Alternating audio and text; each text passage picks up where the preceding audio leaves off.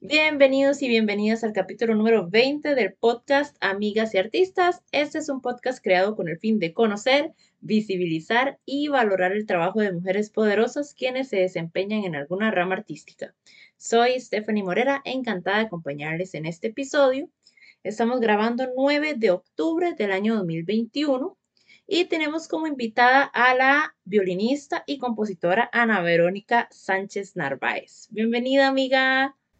Hola, ¿cómo están? Bueno, saludos a todas las personas que sintonizan este, este podcast. Ay, eh, bueno, me llamo Ana Verónica y estoy muy feliz también de, de ser parte de, bueno, de todas estas mujeres que han sido entrevistadas. Es muy importante visibilizar y compartir todo lo que está siendo creado a partir de las mujeres. Súper, muchísimas gracias por acompañarnos. En primer lugar, nos gustaría saber un poquito sobre su experiencia musical. Cuéntenos cómo inició su vida en la música, dónde estudió y todo eso. Bueno, para empezar, yo soy de Nicaragua eh, y soy de Managua. Estudié en Managua y, eh, bueno, yo no soy de una familia de, músicos, soy de eh, una familia, digamos, común y silvestre y era una niña como con demasiada energía, era muy hiperactiva. Y a mi mamá, pues le dijeron que era buena idea que me metieran a cosas que mantuvieran como entretenido mi cerebro. Entonces pasaba dibujando y un día le dijeron que me podía meter al Centro Cultural de Bataola Norte. Eh, Bataola Norte es un barrio en Managua y este me inscribieron y era un curso de todos los días, era solfeo así súper super heavy de lunes a viernes. Y eh, el objetivo de, ese curso de solfeo era entrar a, un coro de niños y adolescentes de ese barrio, que de hecho ese coro fue el que hizo el estreno nacional del Carmina Burana en algún momento, también del Requiem, de Mozart, entonces era un coro como muy famoso en ese momento. Y así fue. Este, pero yo, o sea, no planeaba ser músico. Y cuando escuché el Carmina Burana, cuando fui de hecho parte del coro de niños, yo dije, ya, aquí, yo quiero ser músico. Porque fue como una sensación increíble. Yo tenía como, yo tenía 10 años cuando pasó todo eso. Entonces fue como, wow. Y qué interesante que una música tan, tan densa, por así decirlo, ¿verdad? Como el Carmina Burana, le llegue, ¿verdad? A una, a una niña que tal vez no estaba acostumbrada a ese tipo de música, ¿verdad? Porque es música muy densa de escuchar, es largo, es pesado, este, es complicado estructuralmente, entonces a veces, ¿verdad? A los niños no les llama tanto la atención ese tipo de música, pero a vos te enganchó. Exactamente, así, o sea, fue como súper increíble, la verdad. Y bueno, también en, en Managua, bueno, en Nicaragua en general, hay muchas tradiciones, bueno, que están ligadas a la parte religiosa, pero que, tienen muy presente la, parte musical. Entonces también, o sea, mi mamá siempre me cantó eh, las piezas de la Purísima, o si íbamos a alguna, algunas de las fiestas patronales, siempre había como ese tipo de música, pues es diferente, pero siempre estuvo como presente la música ahí, en todos lados. Hasta la gente que vende cajetas se inventa sus cancioncitas. Entonces, parece. Sí, eso es cierto, hay arte por todas partes en Nicaragua, es muy artístico. Y después de eso, eh, vos empezaste entonces ahí donde me contaste, te enganchaste con el coro, con el coro de niños y este, después, ¿a dónde, a dónde fue como que si, continuaste estudiando o empezaste ya con el violín? Bueno, en este lugar, en el Centro Cultural de Bataola Norte, eh, también había una orquesta y también enseñaban violín, tal vez no de una forma como ultra profesionalizante, pero sí era también como otra forma de, apoyar el interés de los niños y las niñas. Y entonces yo entré a violín, yo no estaba muy familiarizada con el violín tampoco, solo lo miré, lo miré y dije, ah, qué bonito. y a la vez también todos podíamos entrar a, a, estudiar guitarra y marimba, entonces la cosa es que todo el mundo se metía a eso. Yo también me metía a guitarra y marimba y seguí en ese coro. Em, y posteriormente ese, ese, centro cultural hizo un convenio con un conservatorio que se había fundado un poquito después y ahí había profesores cubanos eh, de canto, de piano y de violín. Entonces yo empecé con el profesor cubano y fue como un baldazo de agua porque, o sea, me di cuenta de un montón de cosas que, que pues que no estábamos haciendo y pues básicamente me hizo avanzar, pues, o sea, más de lo que yo esperaba. Pues yo igual, cuando empecé con él, que estaba saliendo de la secundaria, em, no esperaba tampoco dedicarme profesionalmente a la música. Solo dije, yo quiero estudiar porque me encanta Vamos a ver qué pasa. Y así fue. Nosotras coincidimos en, en la Universidad de Costa Rica, ¿verdad? Hace un par de años que nos encontramos en la orquesta. ¿Cómo fue que llegó usted a la Universidad de Costa Rica? ¿Cuál fue el proceso? Eh, bueno, cuando yo salí de la secundaria, yo entré a estudiar Filología y Comunicación en Nicaragua y en la universidad, bueno, en la Universidad Nacional allá. Y en esa universidad eh, había una orquesta. Entonces yo ahí conocí a un muchacho llamado Andrés Yamil Mendieta. Y él este, se vino. Cuando él se vino, él me, o sea, como que me platicó de todo su proceso y me dijo que yo tenía las posibilidades de, ingresar a, a, etapa básica. Entonces yo estaba terminando la filología y, y yo le dije, ok, dame tiempo. Y así fue. Y la cosa es que vine y me aceptaron. Yo, o sea, era como un sueño para mí estudiar música en el extranjero, porque, bueno, como me pasa a mí, que supongo que también le pasa a muchas personas, a pesar de que entré niña, el proceso fue como irregular, entonces ya cuando tenía la edad eh, de, entrar a la universidad, yo pues no tenía, o sea, digamos, no, iba como atrasada. Entonces, el hecho de que yo tuviera esa oportunidad o que viesen en mí que tenía el nivel para entrar al preuniversitario del UCR fue como súper guau. Entonces ya cuando ingresé yo, yo pensé, guau, estoy cumpliendo un sueño que a mí me dijeron que no iba a pasar, porque en Nicaragua había gente que a veces decía como con tu edad y con tu nivel, pues no, nunca vas a poder ingresar a ningún lugar. Entonces yo, bueno, y vamos a ver. Entonces así fue. Y pues por dicha pude conocer al profesor Guido y él me ayudó bastante. Entonces Así fue como me vine en el 2016. Super carga.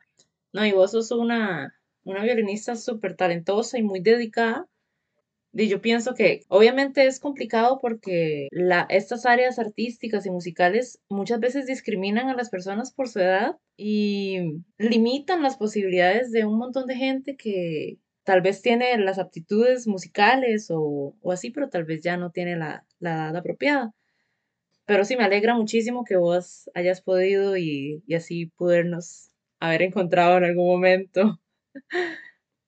Sí, la verdad es que así tal y como estás diciendo, es, es una realidad triste, pues el hecho de que hayan parámetros etarios, pero creo que, poco a poco muchas instituciones se están, se están abriendo. Eh, por ejemplo, recientemente en, en la cátedra de, viola. Bueno, yo estudio con la profesora Orquídea actualmente. Eh, se, admitió a una muchacha que creo que tiene como unos 30 años y se la admitió a etapa básica.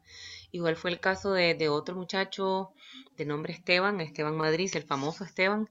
También se le admitió con más o menos casi cercano a los 30 años en la etapa básica. Y eso es muy importante, o sea, dar oportunidad a personas que, que han construido eh, un, legado artístico y que se merecen estudiar los instrumentos, no solo pues las personas muy jovencitas. Sí, exacto.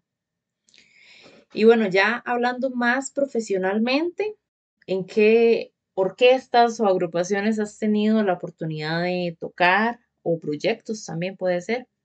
Bueno, ha sido de, de todo un poco. He estado pues en orquestas eh, profesionales. Bueno, estoy actualmente en la orquesta de la UCR, en, las, en la OS UCR, y también tengo un dúo que se llama el dúo Asan. Yo no le puse el nombre, pero se llama dúo Asan como mi nombre artístico también. Y eh, he sido parte de, agrupaciones no, digamos, no académicas, para así decir, entre comillas. Estuve en un grupo de, flamenco fusión en Nicaragua y también fui parte de, de un grupo de, de cuentacuentos. Bueno, éramos una pareja, una muchacha con, y yo. Y en algún momento estuve también en otro dúo. En ese dúo componíamos, de hecho, era como muy interesante. Entonces, sí, sí he estado como en, en agrupaciones diversas que no, no solo se han centrado como en, la academia y siento que eso ha sido muy nutritivo. Claro, y, y se nota muchísimo porque vos sos una artista muy, muy completa, ¿verdad? Haces muchas cosas, tocas violín, cantás. Ahora, bueno, también me gustaría, sé que vas a estrenar una obra con el ensamble ECO, que es un ensamble de, corríjame si me equivoco, el de música contemporánea de la Universidad de Costa Rica. Y este, nos gustaría que nos hablara un poquitito tal vez de su obra, cómo fue el proceso de elaboración, eh, cómo, qué estilo comprende su tipo de composición generalmente. Bueno, eh, dentro de este mundo de la composición, digamos que yo me siento como en pañales, pero ha sido un proceso como muy sano, porque eh, cuando era niña sí lo hacía, sí componía, solo que no em, lo hacía de manera instintiva. Y eh, después lo seguía haciendo, pero ya una vez entré a la universidad no me daba tiempo. Y el reencuentro con la composición este año fue como,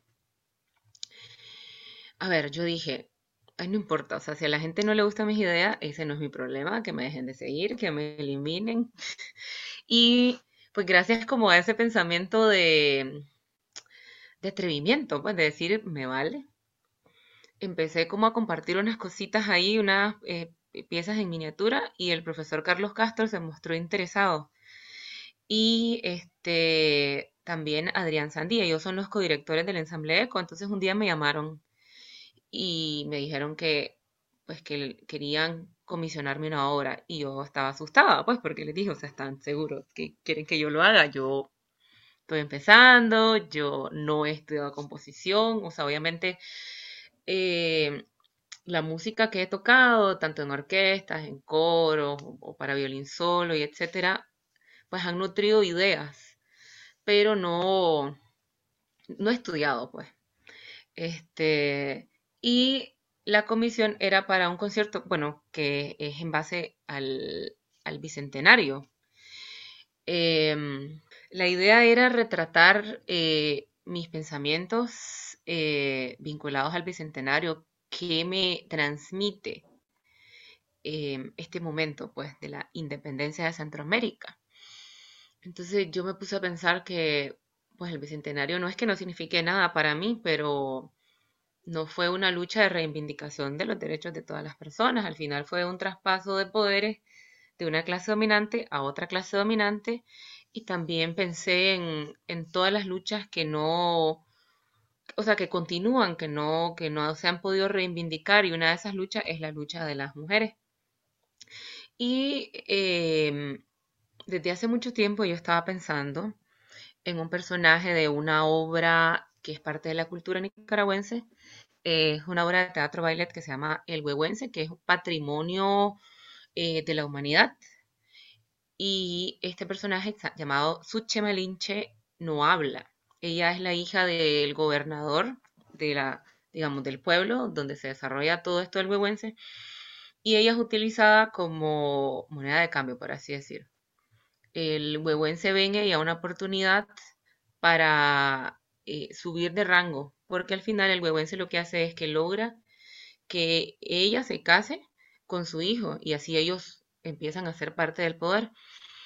Y yo pensé, a pesar de que ella es, bueno, dentro de la historia ella es española también, pero igual es una mujer invisibilizada, es una mujer usada. Eh, entonces yo estaba pensando de qué forma puedo yo darle protagonismo a esta mujer y cuando surgió lo del ensamble eco, yo dije, aquí está. Y la obra se trata de eso, es eh, el momento en el que la Suchemalinche despierta.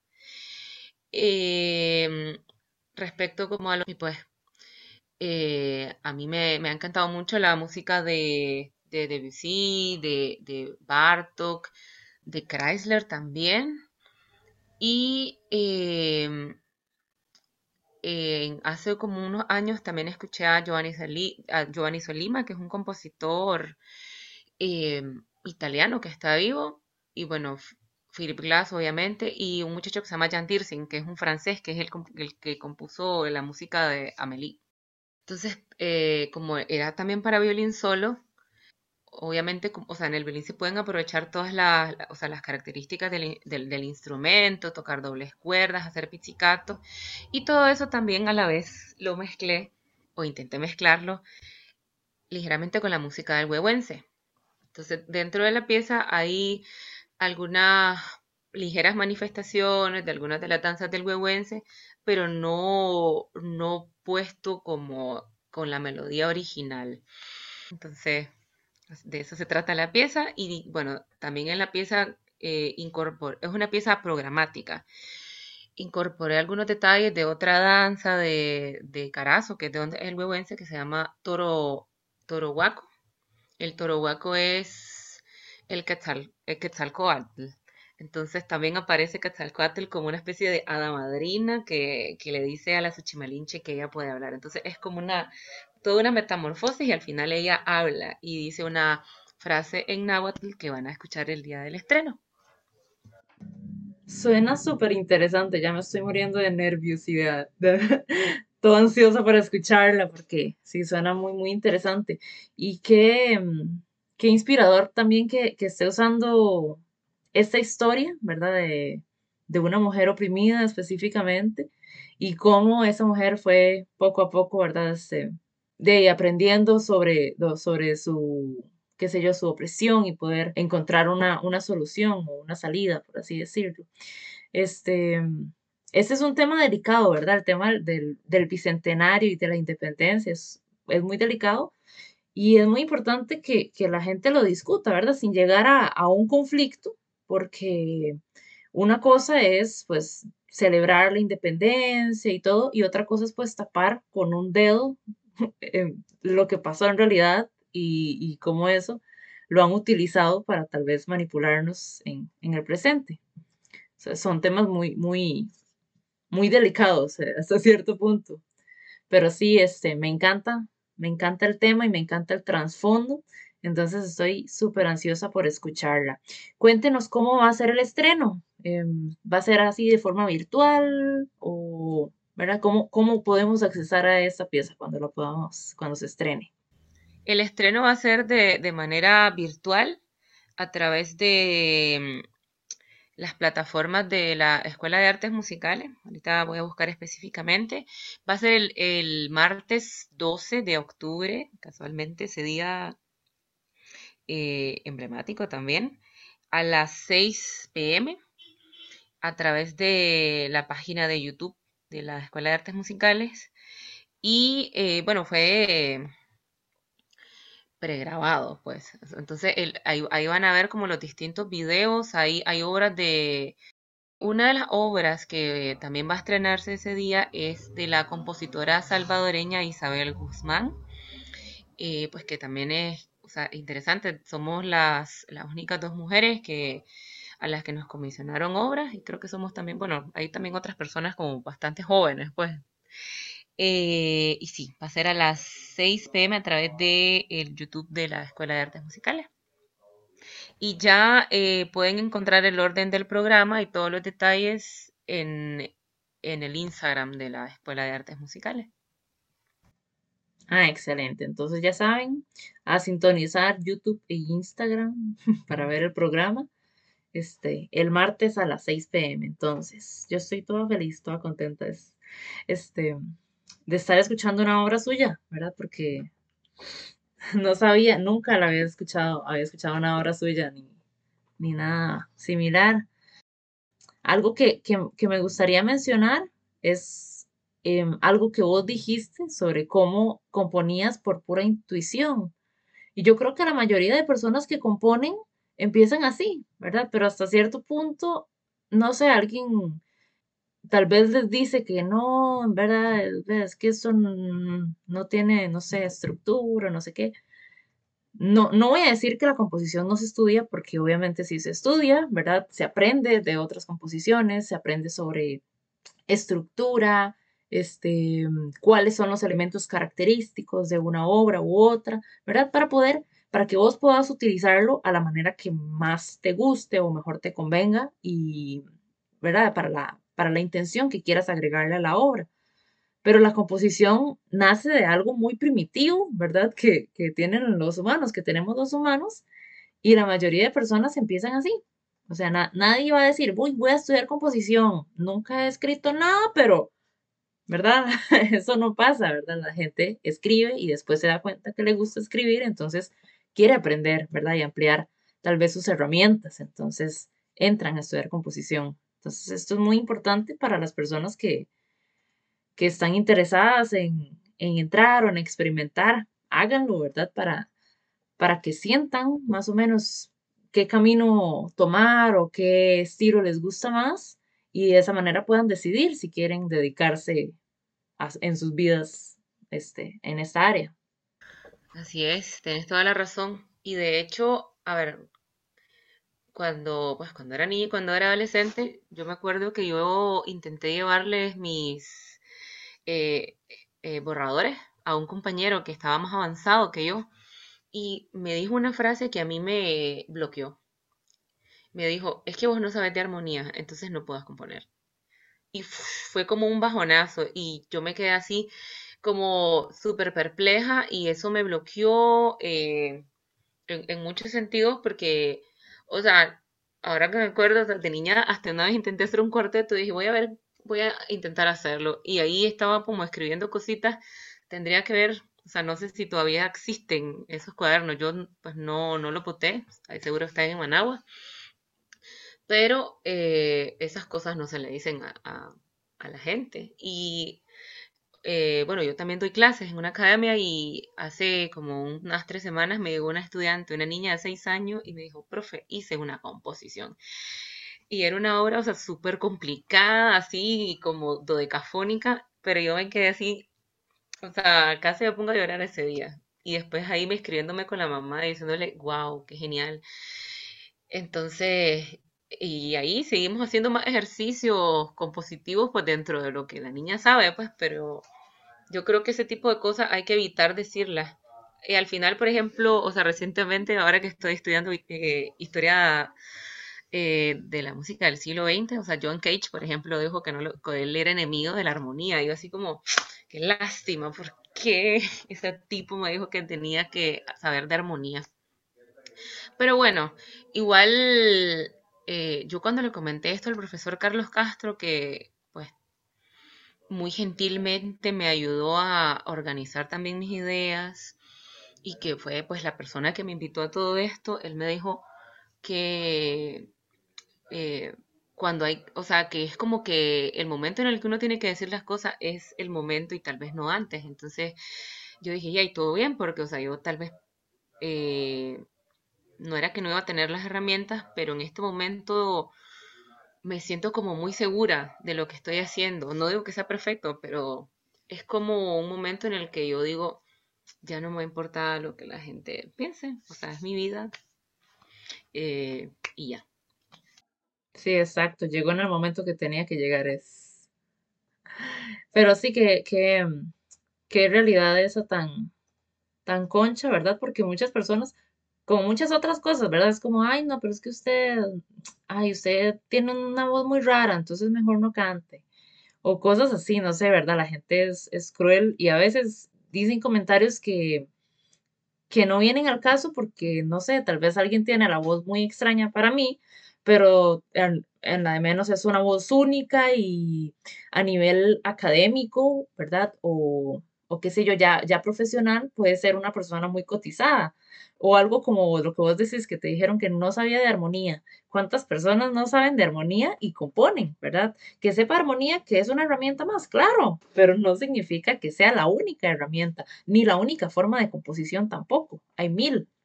Entonces, eso es muy importante tomarlo en cuenta, ¿verdad? A la hora de hacer comentarios especialmente niños y niñas que están experimentando sus, sus instrumentos y sus, sus áreas. Así es, o sea, no, no, no nos podemos como limitar.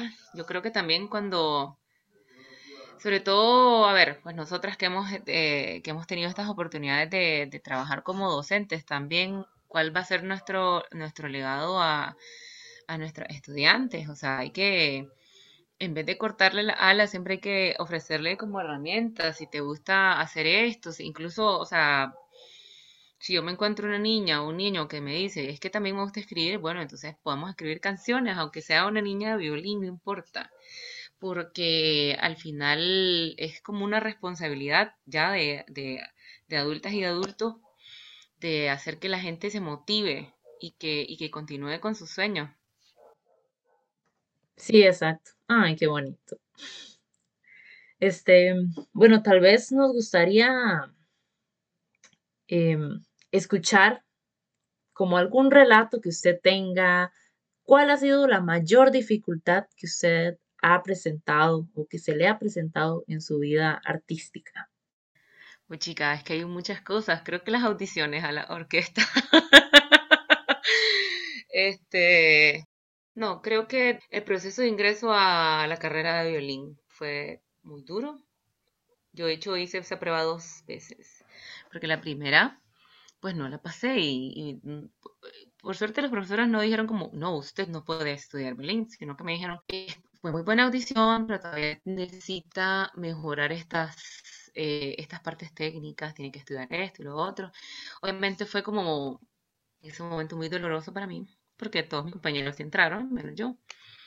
Pero igual dije, no, todo bien, o sea, apenas, yo hice esa audición el año que vine, y me recomendaron terminar como la etapa básica, entonces ya el año siguiente ya, ya pude hacer esa, esa prueba, pero también el año siguiente, eh, no recuerdo la palabra exacta, pero tuve como ese agotamiento emocional que te da por tanto hacer mucho algo y yo estaba pensando como, ¿será que hago la prueba? Porque no tengo ganas.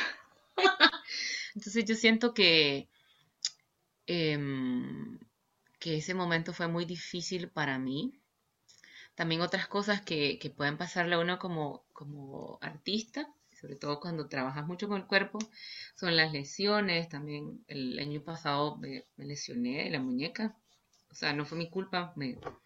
Hace muchos años, como les conté al principio del, de la entrevista, me caí de un bus porque soy como, o sea, no fue un accidente, pero esas cosas me pasan por, por inquieta y pues caí en el brazo. Por suerte no morí pero se me debilitó el brazo, entonces esa, la lesión fue muy, muy difícil. Pero, o sea, por suerte la, la he podido superar levantando pesa.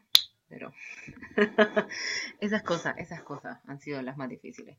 Situaciones de, de las pruebas. O sea, no siempre, se va, no siempre se van a aprobar todos los exámenes, no siempre vas a pasar todas las audiciones. Yo muchas audiciones me he ido muy mal. pero eh, por dicha eh, me he topado con profesores muy lindos que me dicen comentarios como que me han hecho crecer y yo siento que eso ha marcado como diferencia. Sí, eso es algo muy importante que mm, recordemos en, en, música pues tenemos que hacer muchas audiciones, muchos recitales, muchos conciertos y recordar que mm, una mala audición o un mal recital no, no no te define, ¿verdad? Como músico. Vos puedes ser un excelente músico y, de, tener un mal día, ¿verdad? Y, tener un mal recital y que ese día tal vez, no sé, se cayó el techo, ¿verdad? Eh, ocurren cosas en, en los conciertos y, y, en las audiciones que a veces no podemos controlar. Entonces, ¿verdad? Procesar eso como, como, como algo normal y no, no dejarse apachurrar Así es, también es parte de, pues, del, del quehacer musical. Em, no diría que son fracasos, sino que son, son experiencias. No siempre vamos a, tener como total, total gratitud.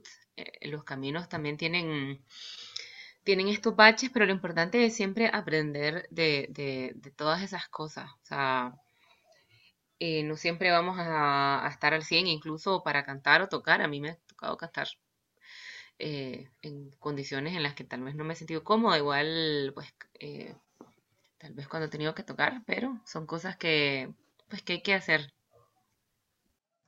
Sí, exacto. ¿Y tiene algún consejo para alguna chica que quiera iniciar su carrera artística, musical? Sí. bueno, primero que siempre se pueden pues cumplir los sueños de, alguna forma, ¿no? Tal vez como una las piensa. Eh, también buscar eh, centros educativos donde, donde haya como un ambiente muy bonito, muy tranquilo. También en algún momento, y esto es una cosa muy triste que puede pasar de acoso, también eso es importante hablarlo con, ya sea con alguna docente mujer o con la, o con la mamá o el papá, porque eso también puede ser eh, una etapa traumatizante. A veces siento, y esto es una cosa que lo he hablado con, con algunas amistades, que por el tipo de crianza que recibimos las mujeres, que desafortunadamente a veces no es igual que la de los hombres, tendemos a abandonar nuestros sueños por, por el novio, por el esposo, o porque tenemos que ser mamás, o hay que lavar los trastes, hay que hacer las cosas de la casa. Entonces, no es que hay que ser desobedientes, pues, pero tenemos que también priorizar nuestra, nuestra formación intelectual. Eso siempre tiene que ser el primer lugar. Por dicha, o sea, yo me encontré con mi mamá, que mi mamá era como, no importa, que no hagan las cosas de la casa, tienen que estudiar. Entonces, esa siempre fue la prioridad, la, o sea, ser, eh, sí, ser inteligente, construirse mentalmente. Entonces, esa sería como mi recomendación, no, no dejarse llevar por el estereotipo de cómo tiene que ser una mujer, que si hay que ser sumisa, que si tenemos que dejar todos nuestros sueños de lado porque tenemos un novio o porque nuestra, nuestra familia dice que no, que no podemos, que tenemos que quedarnos en la casa. Yo creo que, hay que aplicar un poquito de, de rebeldía, rebeldía buena, sí, rebeldía de estudiar para poder realmente cumplir nuestros sueños. Y, y yo creo que también actualmente cada vez están compartiendo más cosas sobre las cosas que hacen las mujeres, sobre las actividades. Eh, de hecho, esto, esto es una cosa tal vez como que se sale un poco, pero es una, una situación que me caló. Al principio de este semestre yo estaba buscando una sonata de una compositora, entonces yo a veces busco en Facebook como recomendaciones y una vez un tipo me dijo, uno, que no habían compositoras mujeres y dos, que sí había, que era pésima música, que era música súper mala y yo me quedé así como, me, me pareció como indignante. Y espero que si hay personas que se encuentran con ese tipo de comentarios, que por favor no, o sea, caso omiso a ese tipo de comentarios. Hay muchas mujeres haciendo demasiadas cosas y por dicha ya cada vez nos vamos liberando de, de todo eso estigma y de la represión. Exacto, sí. Qué comentario tan re feo, ah, este. Es, yo lo conozco para patearlo, porque ya... no, no, lo conoce, por dicha, es una persona desconocida. Eh. Sí, y lo seguirá haciendo. eh, sí, lo va a seguir siendo, ahí solo en su casa lo conocen. Sí. Ok, este, bueno, muy buenos consejos, muchas gracias, este, esperemos que inspiren a muchas chicas, a muchas niñas. Y nada más para, antes de despedirnos, nos gustaría saber cómo la encontramos en sus redes sociales, a usted o a sus agrupaciones. Eh, bueno, me pueden encontrar con mi seudónimo de Abeazán, este es un ah, también ahí lo creé con mi mamá, de hecho. Eh, en Instagram, en Facebook también y en YouTube. Y tengo SoundCloud también. Lo reviví hace, hace unos meses. Em, ahí comparto, pues, ya sea mis interpretaciones, cantadas o con el violín. Em, y bueno, las piezas que voy grabando siempre que... Lo que pasa es que también con la vida universitaria no siempre se puede hacer de todo pero lo que yo trato de hacer, una vez se me viene una idea, la plasmo y lo primero que hago es grabarla. Son grabaciones sencillas con mi celular, así que pues todavía no, siempre vamos a tener todas esas herramientas. Eso también es otra cosa importante, otro consejo, eh, porque a mí ya me ha pasado esto, o sea, yo a veces he compartido cosas y hay gente que me quiere hacer sentir mal porque no tengo un estudio de grabación, porque solo tengo mi teléfono. Y eso tampoco es una limitante, o sea, al final eh, eso es como una especie de discriminación, entonces no, no hay que dejarse llevar por eso. Pero bueno, en resumen me pueden encontrar así como Aviasan eh, en todos lados o también a través del dúo Asan. y ya. Súper bien. Sí, eso pasa mucho, ¿verdad? Que es como una, un elitismo ahí extraño. Ay, no, pero y yo, bueno, este, de ahí allá ellos, ¿verdad? Este, ah, justo ahorita que me, bueno, que estás contando sobre, sobre tus redes sociales, Abeasan, este, comentario random, cuando, me acuerdo cuando te conocí y bueno, mi hermano fue el que me dijo, eh, este, porque yo entré y mi hermano ya estaba en la universidad, ya conocía a todo el mundo, y me acuerdo que yo estaba en la orquesta y él me estaba diciendo los nombres de las personas, ¿verdad? Este se llama tal, aquel se llama así, ella se llama Ana Verónica. Y yo, ah, ok. Entonces yo me los estaba aprendiendo y después me llegó una solicitud de amistad de una tal ave y yo, ¿quién será esta persona, verdad? Qué raro. Y en aquel momento como que no tenías tu foto, sino que tenías una foto de otra cosa. Y entonces yo, qué raro, ¿quién será esta persona? Y hasta el rato, este, vi tu foto y dije, Ave, claro, Ana Verónica. Ay, ves, no se me había ocurrido hasta que ya, de verdad, maquinando, lo encontré. Pero bueno, excelente. Este, muchísimas gracias, Anita, por compartir este ratito con nosotras. Te felicitamos por tu estreno y esperamos que esa obra sea total éxito y muchísimos éxitos para todo el resto de tu carrera. Muchísimas gracias por la invitación.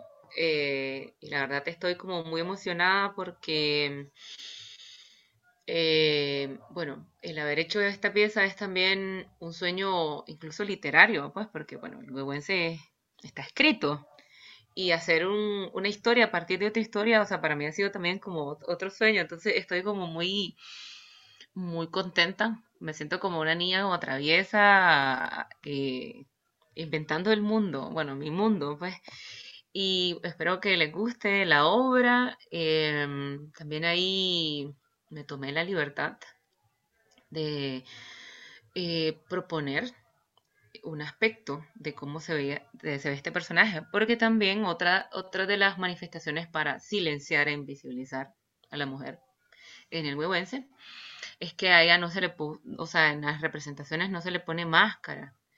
Y, y bueno, me tomé la molestia también de ponerle una máscara a la, bueno, una máscara entre comillas, ahí van a ver, a la eh, al intérprete, que es Adriana Cordero, violinista costarricense, egresada de la Escuela de Artes Musicales, excelente persona, muchísimas gracias a ella por, por su excelente interpretación. Eh, y bueno, ahí les esperamos el, el martes 12 de octubre y muchísimas gracias por este espacio. Y bueno, esperamos también más y más entrevistas. Claro, muchísimas gracias. Aquí vamos a seguir en la lucha. Bueno, ahora para despedirnos, quisiéramos invitarles a formar parte de nuestras redes sociales. Pueden encontrarnos en Facebook, YouTube y Spotify. También contamos con nuestro correo electrónico amigas y artistas donde podrán escribir para cualquier duda, comentario o recomendación. Les agradecemos su compañía durante este episodio y les deseo una excelente vida. Nos vemos en el próximo.